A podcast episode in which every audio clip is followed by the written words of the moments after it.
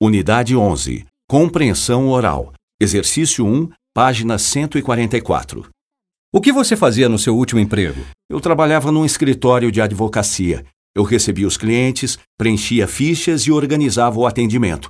Eu também organizava e mantinha os arquivos. Você participava do controle das contas a pagar e receber? Sim, eu recolhia e depositava pagamentos e emitia todos os recibos do escritório.